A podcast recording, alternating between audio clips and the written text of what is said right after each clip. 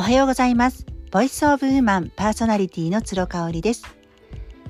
この番組は女性のマインド解放軸とした明日がちょっと生きやすくなるそんな tips を紹介しております。はい、えーと今日はですね、あのメルマガのお題として募集をさせていただきまして、私の公式 LINE の方に、えー、リクエストをいただいた方ですね。もしかしたらこれ、あの書くより話した方がいいんじゃないかなっていうふうに思いましたので、えー、お話ししたいと思います。えーと、10年後の生活スタイルですね。まあ、えーと、ずっとお仕事は今後されていかれますか？というご質問をいただきました。私10年後っていうとまあ57歳なので一般的に言うと本当に定年と呼ばれるような年代に入ってくるかなというふうに思うんですけれどもえーと、ズバリ言いましてですね今私がやっている仕事はあの会社員ではなくてですね誰かに雇用されて働いているというスタイルじゃないので、えー、イコール定年というものがないんですよね。で一般的に私この定年制ってすごくナンセンスだなというふうに思っています。なぜならば働き盛りの20代30代の時には、えー、結婚してる方でお子さんがいる方だったら子供をやっぱり育てる方もすごく大変なんですよね。ただあの出世とかあの今後の身の振り方みたいなところも考えなくてはいけない大事な時期と重なっているのでどちらかを選択しなきゃいけないみたいなところがありますよね。まあ例えば例えて言うともうキャリアを選ぶんであれば子供はもう小さい時からね保育園に預けてあのそれはもうご自身で決められたことなのでいい悪いではないと思うんですけれどもやっぱり子供とねあの一日中ずっと一緒に付き合っていたかったなって子育てあのべったりしたかったなっていう方もいらっしゃると思うんですが、まあ、経済的な理由とかあとはまあご自身のビジョンの問題からなどですそういうことをねあのどちらかを選択せざるを得なかったっていうことってあると思うんですね。ただ、えーと、今ってもう60歳の人って本当に若いですよね。私の周りにも還暦を迎えられてもなお美しく強くたくましい女性がたくさんいらっしゃいますので60歳をね一つの区切りにしてしまってもう引退リタイアとするにはちょっと早すぎるんではないかなというふうに思います。外資系とかだとどうなんですかね？あの定年とかはないのかなっていうふうに思いますがまあ私の両親の例で言いますとですね私の両親あの父親は銀行員であの銀行員畑銀行畑をねずっと歩いてきた人なんですよね。であの父はとってもラッキーなことにあの定年退職をしてもですねその後あのいてほしいというふうに会社の方に言っていただけて結局70過ぎまで働いたんではないかと思います。71とか。で今ね78なので7年前ぐらいかな。でまあ最近ではね耳が遠くなったりとか、まあ、膝があの痛いとかね関節痛いとか言ってますけれどもあの7年前まではもうしっかり働いてましたし未だにもうコロナがね落ち着いている自分にはあの昔のお友達と飲みに行ったりカラオケ行ったりとかしているのでね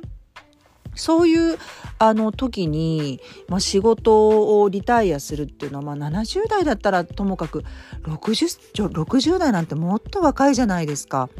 なんかもったいないよなっていう気がしますよね。で父親はサラリーマンとしてあの仕事人生を終えているわけなんですけれども私の母がですね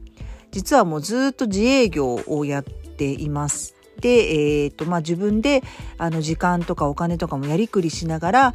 あの私たちの世話もしてくれたっていうようなあの仕事人生なんですよね。で彼女自身はですねもう本当にライフワークをそのままライスワークにねしているタイプです。あのライフワークっていうのは自分をじ自分が人生かけてやりたい仕事。ライスワークっていうのはご飯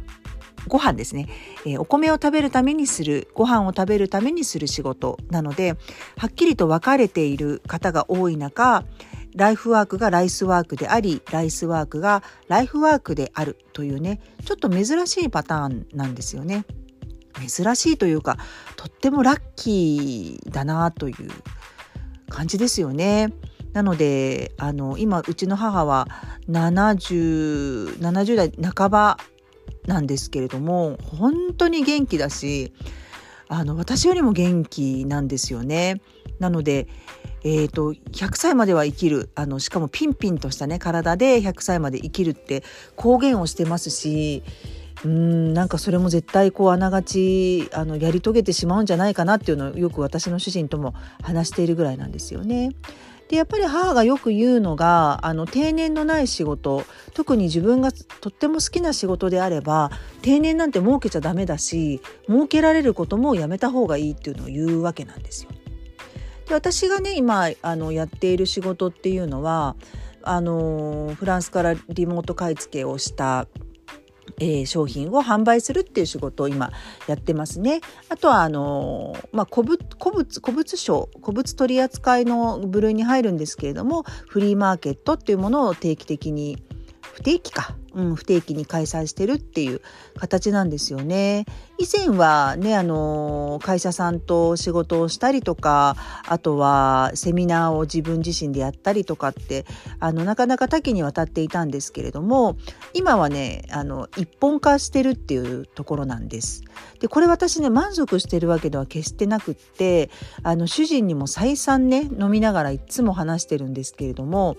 あの収入の柱がもう一つか二つ欲しいっていうふうに話しています。でそれはね全く違うこと今やっている物販とかアパレルとか衣服関係、えー、卸こういうことではない、えー、柱でですね収入を得ていきたいなっていうふうにずっと考えてるんですね。でこれはね、まあ、10年と言わずとも5年以内には見つけたいなっていうふうに思っています。うっすらねなんかこうやりたいなっていうことはあるんだけれどもいかんせんね私本当にコロナのねコロナショックを得てですね腰が重たくなっちゃったんですよね。それまではフットワーク軽く何でもポンポンポンポンやってたんですけれども今はね、うん、悪い意味で慎重になってしまっているんですよね。ただやっぱり5年以内には見つけたいなというふうに思っているので収入の柱がもう一個欲しいし10年後にはあと2つぐらい増やしていたいなというふうに思ってます。でなんでね収入の柱があのもう一つ二つ欲しいかっていうのはもう理由は明らかでしてやっぱりその物販が、えー、こけた時にですねうまくいかなくなった時に私の収入がゼロになってしまうっていうのはすごく困るんですね。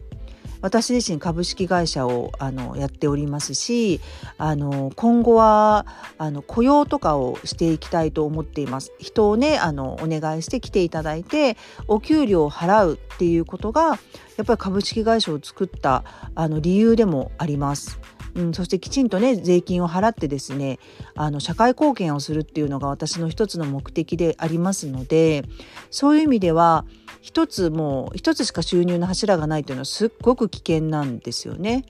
あの多角経営っていうほどなんか大それたものは全然考えてないんですけれどもあのコロナ前まではね私はそのえーと、ファッションコンサルの仕事とですねこれは個人とか企業向けにやっていたこととあとは、えー、マインドのセミナーをね月1でやっていたりなんてこと月1じゃない週1ですね週に1回か2回のハイペースでやっていたっていうこともあってそのマインドの方と本当にファッションの方と2本柱で収入を得ることができていたんですよね。なのでやっぱりねベンチマークしてる人もあの収入の柱っていうものを複数持っていらっしゃる方っていうのを私ベンチマークしている形になります。あのワーママハルさんもまさにあのその人ででして、えっと、彼女自身は Voicy のプレミアムリスナーがおそらく何百人100人とか200人とかもっとかないらっしゃるんですよね。でこれがまあ月に、えー、と1,000円ほどあるのでね、まあ、計算すれば分かりますよね。あとは、えーと、ヨガの、えー、オンラインレッスンをされていますがこれもやっぱりね300名ぐらいあの大会したり入会したり、えー、入れ替わりはあるらしいんですけれども多少あるらしいんですが常に300人前後の方があのいらっしゃるということでこれもね月3,000円ちょっとなんですよね税込みで。なので計算すると分かりますよね。であとは、えーと、ノートっていう、えー、ジャーナリングっていうかそのあの書くね、まあ、ブログのようなアプリがありますね。そこで有料で、えー、ご自身が書いたものを販売してるっていうところでこれがちょっといくらか私わからないんですけれどももうすでに収入の柱が3本ぐらいあってでそれプラス不動産を春さんはやってらっしゃるんですね。えっ、ー、と家賃収入があるんですよね。なので木はすごいことになってるんじゃないかなと思います。実際にあの会社は2つお持ち出し個人事業主でもあるっていうことをおっしゃってたのであの本当に多角的に経営をされていてしかもあのお家で仕事をされていていたりねあのまだお子さんが小さくていらっしゃるのでそのあたりあの子育てもしながらっていうところあとはなんと4月からはあの大学院に通って学生さんでもいらっしゃるんですよね。やっぱりねこういう生き方をする人が日本の女性でしかも子育て真っ盛りな人がいるっていうこと自体が私はね本当に勇気をいただいているなという感じですね。